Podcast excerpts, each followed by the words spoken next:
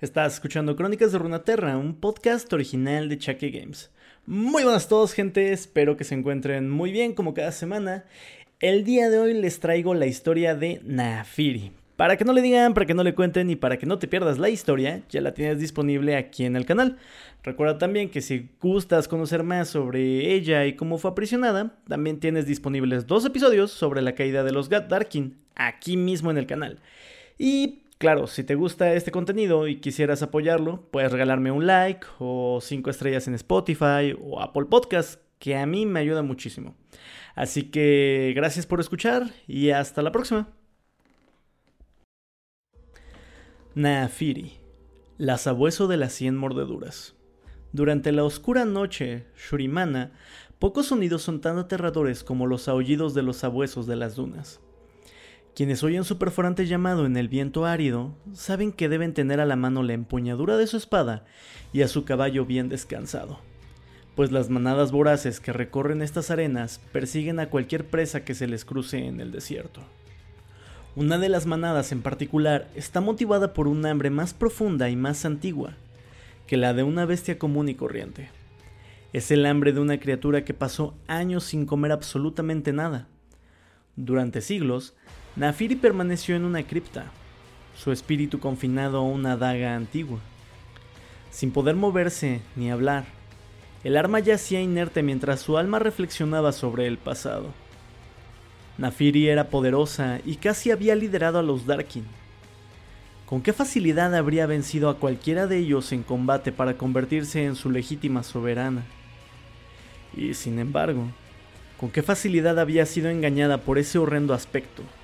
Misha, y maldecida para encarnar estas hojas de acero inanimadas. La vergüenza y el arrepentimiento consumían sus pensamientos. Si pudiera tener otra oportunidad, si tan solo pudiera encontrar otro huésped, un nuevo receptáculo.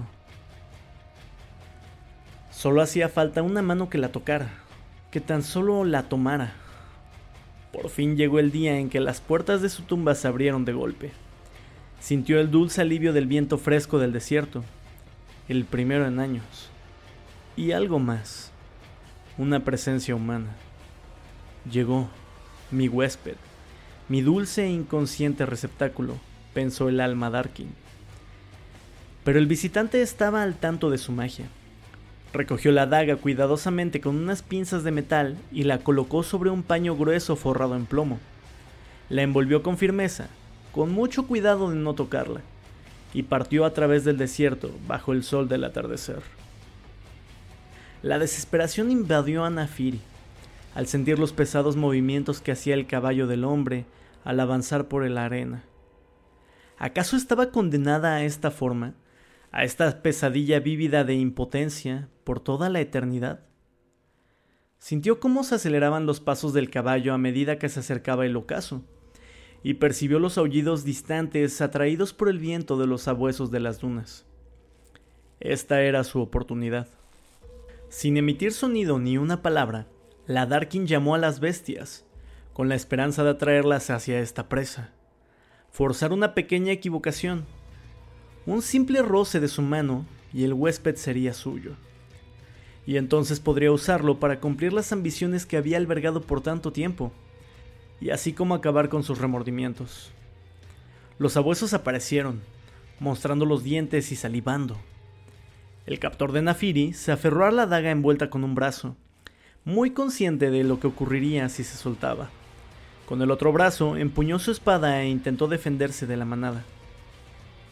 Las mandíbulas se abalanzaron sobre el hombre y su caballo desde todas las direcciones, desgarrándolos, devorándolos poco a poco hasta que no quedó nada ni siquiera la daga. El mundo volvió a ella abruptamente, y Naafiri se sintió abrumada por los sentidos. Por primera vez en mucho tiempo olió el aire fresco, que le hizo arder las fosas nasales. El sabor metálico de la sangre tibia aún permanecía en su boca. Podía ver a cada uno de los sabuesos como si fuera desde los ojos de otro miembro de la manada. La confusión se apoderó de ella mientras sentía cómo se derrumbaba su noción de la individualidad. Se había convertido en los sabuesos de las dunas, no en uno de ellos, sino en toda la manada. Su daga destrozada se había incrustado en el cuerpo de cada sabueso. Era una cruel ironía. No había encontrado un solo receptáculo, sino decenas, y ninguno era útil para sus grandes ambiciones. Los sabuesos le molestaban, odiaba su olor, sus pulgas y sobre todo su necesidad de compañía. Pero con el tiempo, la amargura de la Darkin fue desapareciendo a medida que comprendía la verdadera naturaleza de sus huéspedes. Aunque eran salvajes, sus pensamientos colectivos formaban una sabiduría propia. Separados, los sabuesos morirían de hambre. Juntos, eran un depredador supremo capaz de darse un festín con cualquier presa que se les antojara. No había individuos. La manada era la entidad que dominaba todo. Naafiri notó que este concepto no se limitaba a los sabuesos de las dunas. Se ponía en práctica entre los peces, las hormigas y los humanos, incluso entre los Darkin. Volvió a pensar en su pasado. Hubo rencores personales y planes mezquinos que dividieron a los Darkin, lo que a su vez los llevó a ser derrocados de su lugar legítimo como asesinos regentes de Runaterra. Sabía cómo restaurarlos, Ahora solo debía encontrar a sus hermanos y compartir con ellos la sabiduría de la manada.